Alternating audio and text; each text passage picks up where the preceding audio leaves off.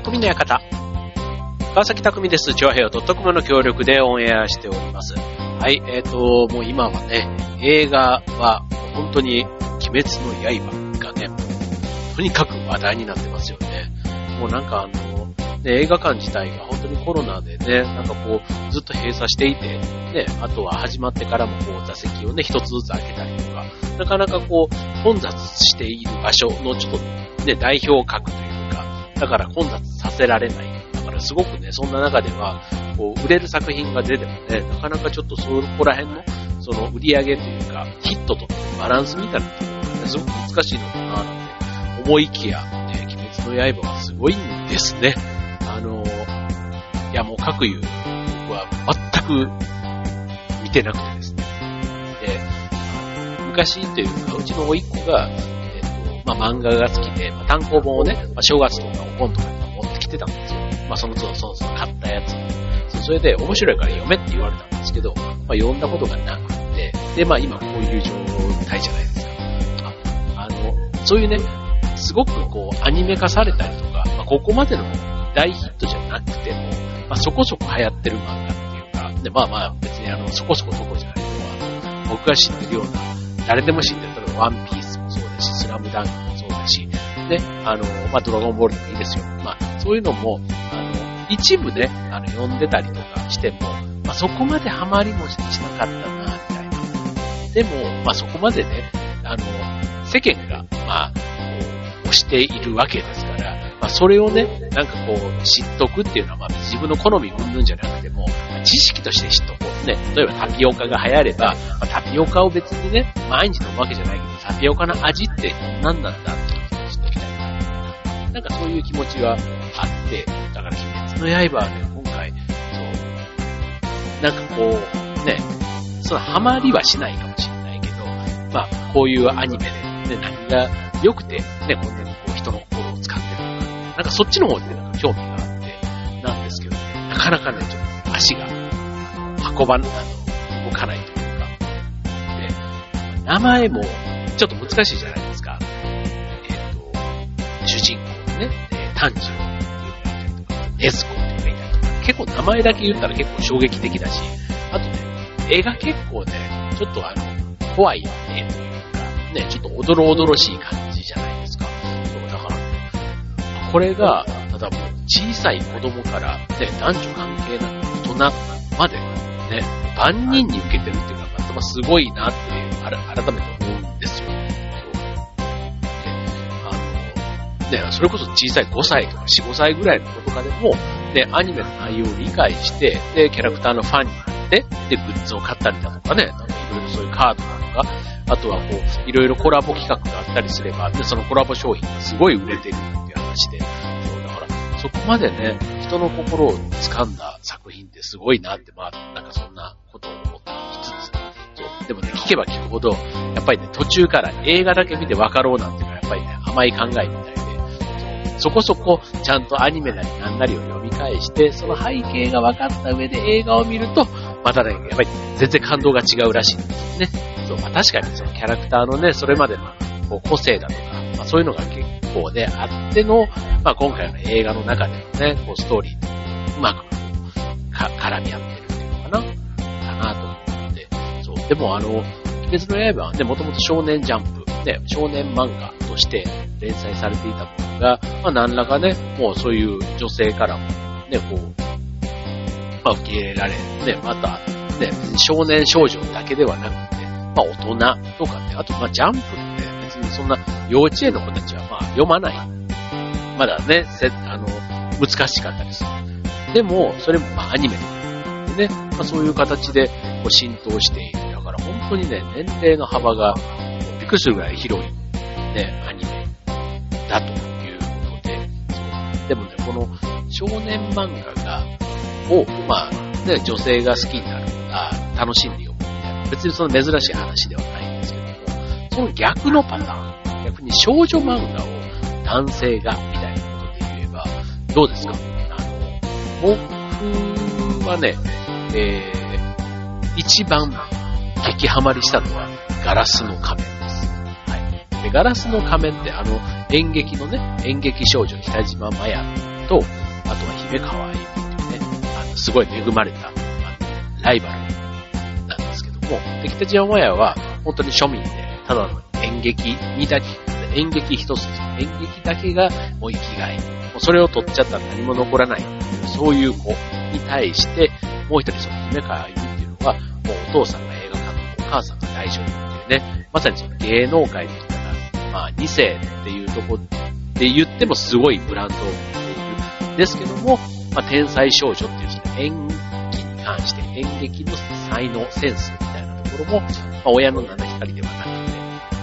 分の力でね、あの、世間に認められる。そういうね、人がいて、で、まあそこがね、ライバル関係で、まあ一つのその作品のね、主人公、触れない天女っていう作品の主人公を、まあ、あの、争っているという、まあそういう作品なんですけども、ね、あの、これはね、ほんと少女漫画ではあるんですけども、結構ね、あのスポコンに近い。そんな別にあの、まあ、多少ね、あの、絵は当然その少女漫画的なキラキラした、あの、目がキラキラしてたりね、まあそういう絵はあったりするんですけども、ただストーリーはね、すごくこう、深いというか、まあ友情というかね、こうまあ恋愛はあんまり出てこないんですけども、恋愛とちょっと不器用な主人公だから、まあ片思いね、まあそういった感じの、ちょっとなんかすれ違い、すれ違いというか、実らない恋ね、結構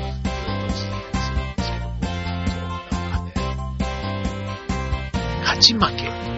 まあ、選ばれる世界、ね、芸能界だから、ね、まあ、そんなにね、こう、生き残っていくためにも、やっぱりいろんな、能、なんていうの、実力、演技の力とか、歌の力とか、まあそういったところももちろん必要なんですけども、まあそれ以上にね、いろいろその大人の世界のドロドロしたような、まあ、お金がかかってね、動いたり、政治が、的なものがあったりみたいな、まあそういった話があって、で、まあこれがね、僕はすごいハマったっていう、まあそんな話なんですけども、あの、他にもね、男性目線ね、男性読者がおすすめする、あの、っていうのは、いわゆるあの少女漫画男子みたいな人が世の中には実はいてですね。でそういう人たちがおすすめする男性が読んでも、あの、ドハマりする少女漫画これね、実はあのランキングで発表されていたものがあって、まあそのね、えー、今日はトップ5ね、こんな作品があるんですよということでご紹介したいと思います。今日のは、えー、男性目線からの少女漫画ということでお送りしたいと思います。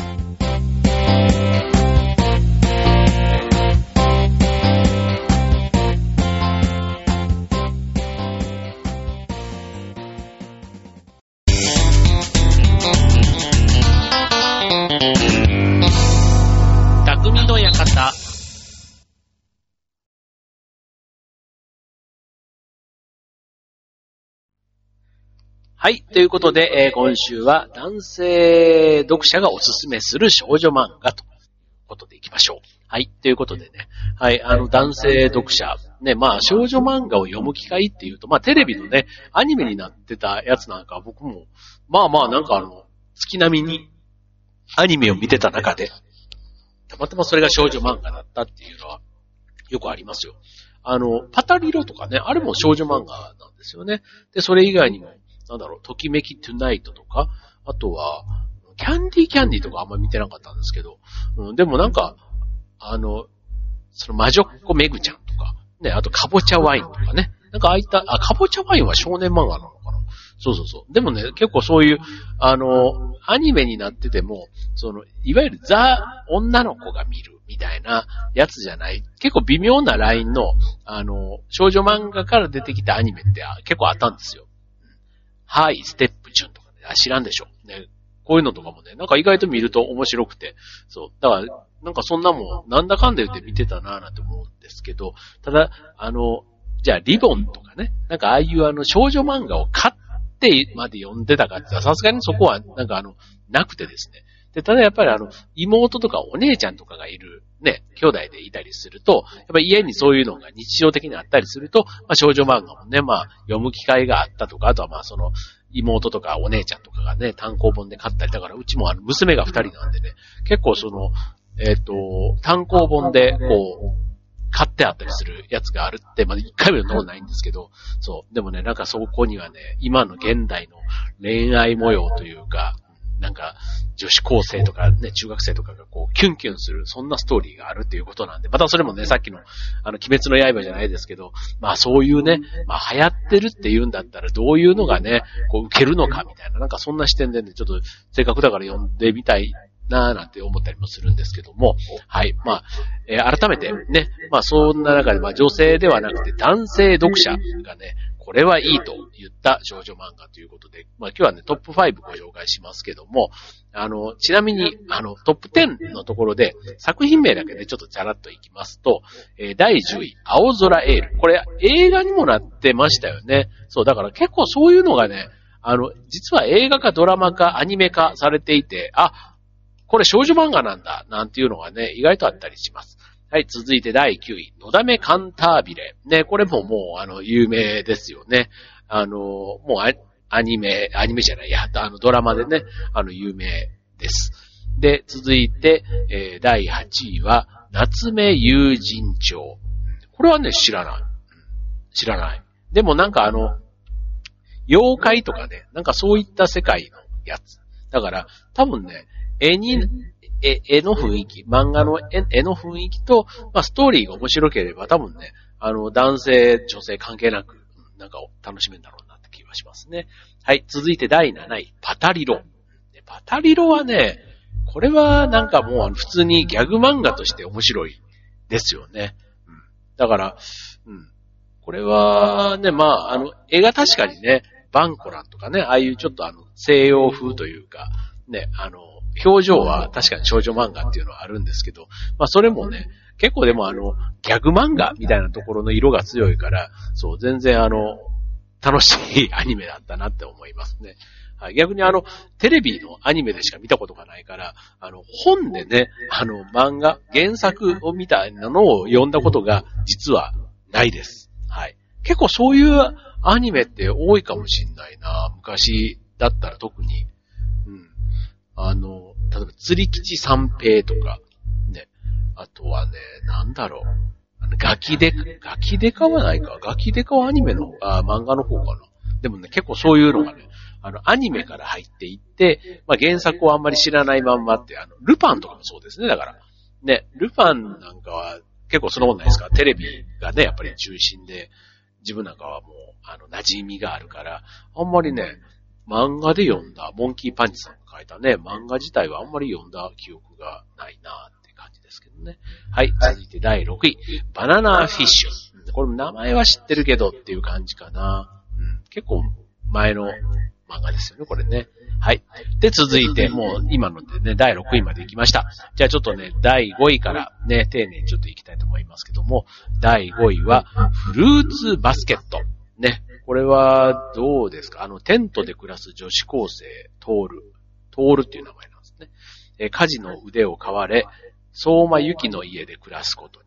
だが、相馬家には異性に触れると動物に変身してしまうという秘密という、また不思議なね、話ですよね。はい。えー、まあ、なんかこう、ファンタジーな設定がね、あの、あるんだけども、あの、家族のあり方とか友情について、ね、優しく包み込むように描いている作品ということ。あとは個性豊かなキャラクターが次々に登場して、あの、なんかこう、推し面みたいな、ね、なんかそういうことにも、なんかなりやすい。なりがちな。だからまあそういう意味ではね、少女漫画としてもすごく受けた、あの、ヒットしたというところなんですけども、あの、まあラストに向かうにつれ、それぞれの心を研ぎほぐしていくモノローグに涙がもう止まらないと。ね、何度読んでも温かい気持ちになれる名作ですということですね。はい。フルーツバスケット。なんか名前は聞いたことがありますね。はい。じゃあ続いていきましょうか。続いて第4位。第4位は、これはまたね、有名ですね。蜂蜜とクローバー。ね、蜂黒って呼ばれてて、あの、これは、あれですか、アニメにもドラマ、映画にもなったかな、確か。ね。あの、アニメ、映画、あと、あだからドラマ、実写、実写のね、えっ、ー、と、6畳と台所3畳風呂なしというアパートで貧乏ながら、えー、楽しい生活を送る美大生、森田。これは何て言うんだろう。マヤマン。マヤマンっていうのこれ。えー、っと、竹本の3人。そんな彼らが少女のように小さく可憐な女の子、花本はぐみと出会いということで、まあ、あの、そういう作品ですね。はい。もうこれあの、いろいろね、蜂蜜とクローバー何巻まで出てるんだろう。でも、うちにもあんのかな？あ、違うか。蜂蜜、うん、なんか、なんかね、見た覚えがあるんですけども、はい。まあこれもね、あの、それぞれの、こう、ストーリーで、まあこれだけね、まあ有名な作品だから、いろんな方がいろんな押し方をしているんですけども、えっ、と、な、この、なんだろう、キュンキュン感というか、まあ、学生のね、あの、大学の、こう、キャンパスの、この空気感だとか、あとはその、気持ちの描写の繊細さ、丁寧さ、みたいな。あとはその大学っていうその自由でもあり、ね、なんかちょっと不安な部分。で、なんか、ね、自由だから行動範囲とかも広がってやれることもたくさんあるんだけど、ただ大人でのまだ一歩手前みたいな、その学生っていう枠の中でね、なんかそこでのこう、いろいろこう、もやもやしたような葛藤みたいなところがね、なんかそういうのがすごくあって、なんかまさにこう青春時代のね、なんかああいうところの、こう微妙な心の動きみたいな、ね、なんかそういうのが結構いいということで、この蜂蜜とクローバーってこのタイトルとね、そのストーリーがどう繋がっていくのかっていうのはね、ちょっとまだわかんないですけども、はい。でも男性から見て、あの、面白い、ハマるということですので、はい。まあ、おすすめしたいっていう意味ではね、いろいろ多分ね、もうあの、胸キュン感動するところがきっとあるということだと思います。はい。続いて第3位。君に届け。ね、こちらもね、あの、映画とかの方がイメージが強いかな。うん。ね。で、これはあの、あれですよね。陰気な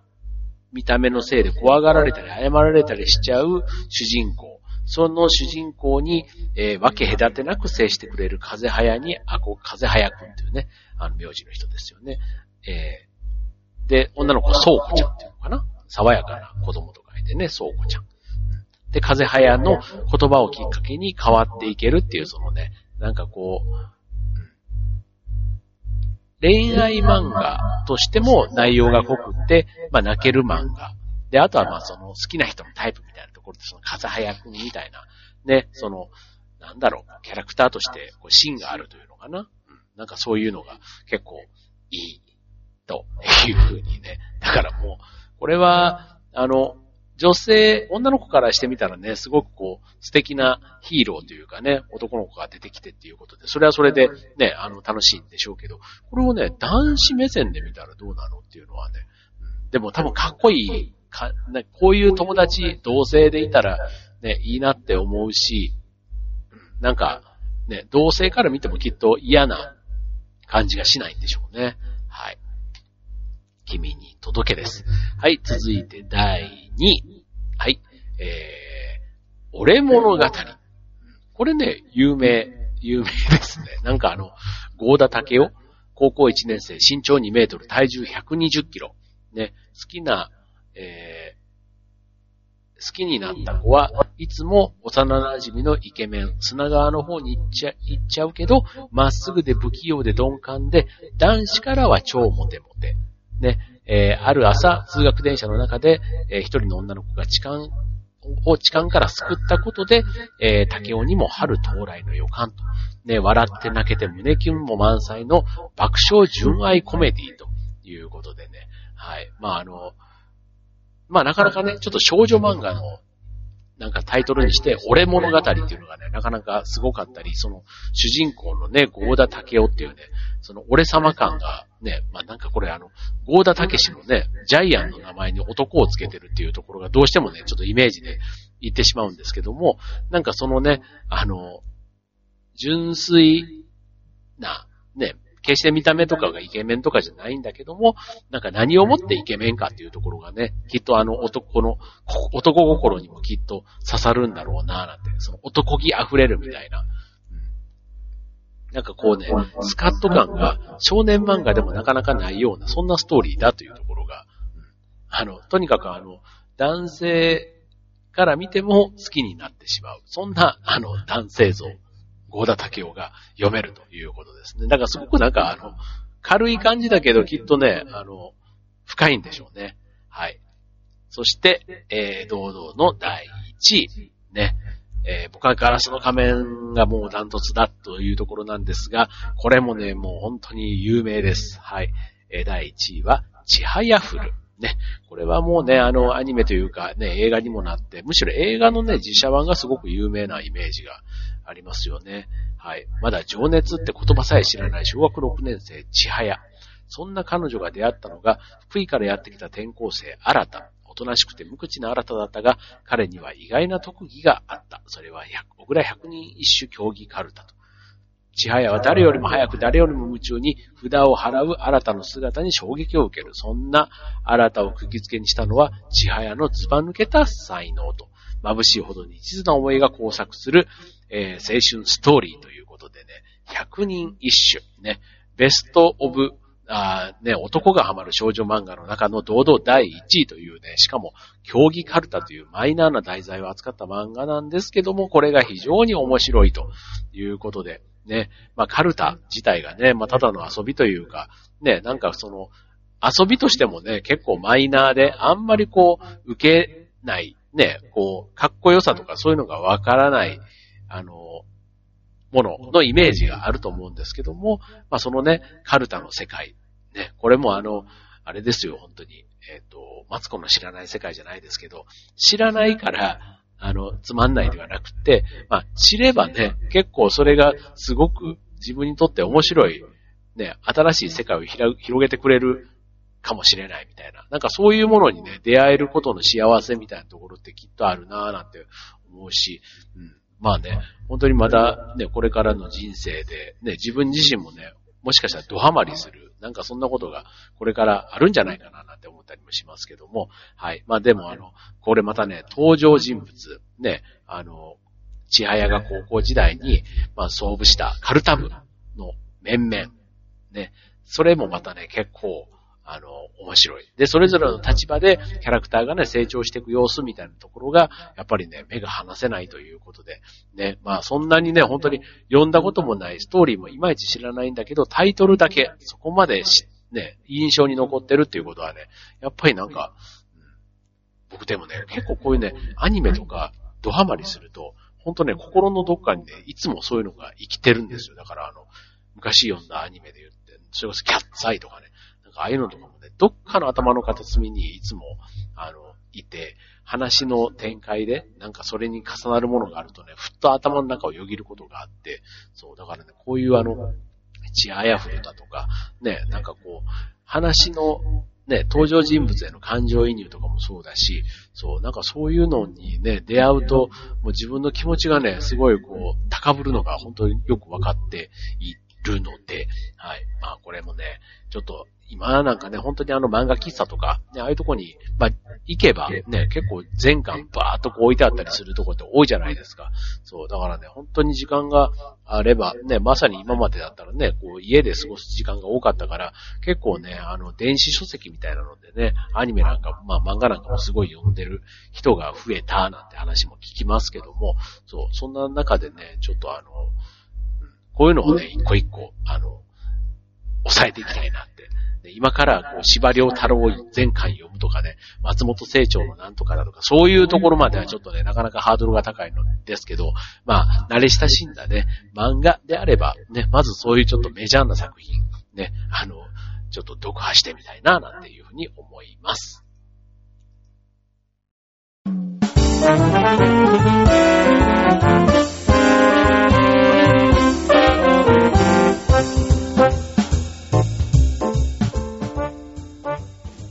はい、えー、ということで、えー、と、今日のテーマ、えー、男性がおすすめする少女漫画ということでね。はい、まあなんか今ね、ざーっと上げただけでも、本当にやっぱり、あの、少女漫画、少年漫画関係なく、ヒットしたものは、なんだかドラマ化映画化されてるんだなっていうのもね、あの、すごくわかりやすい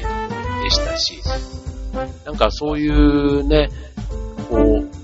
まあ映画化されるってことはね、まあ旬なタレントさんとか俳優さん、女優さんが出たりもするので、まあそういうのをきっかけにね、見ることもあったりするんですけども、そ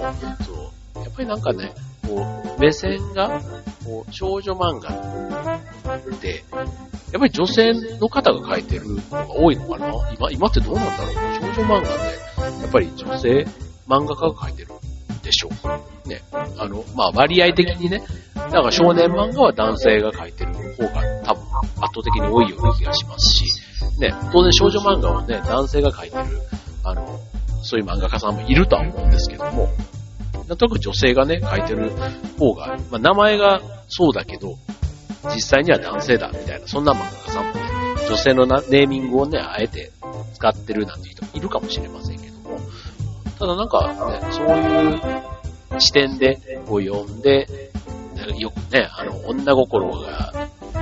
男性から見たら難しいとかね、いうようなところなんかを理解するのに、ね、なんか少女漫画をもっと読んで、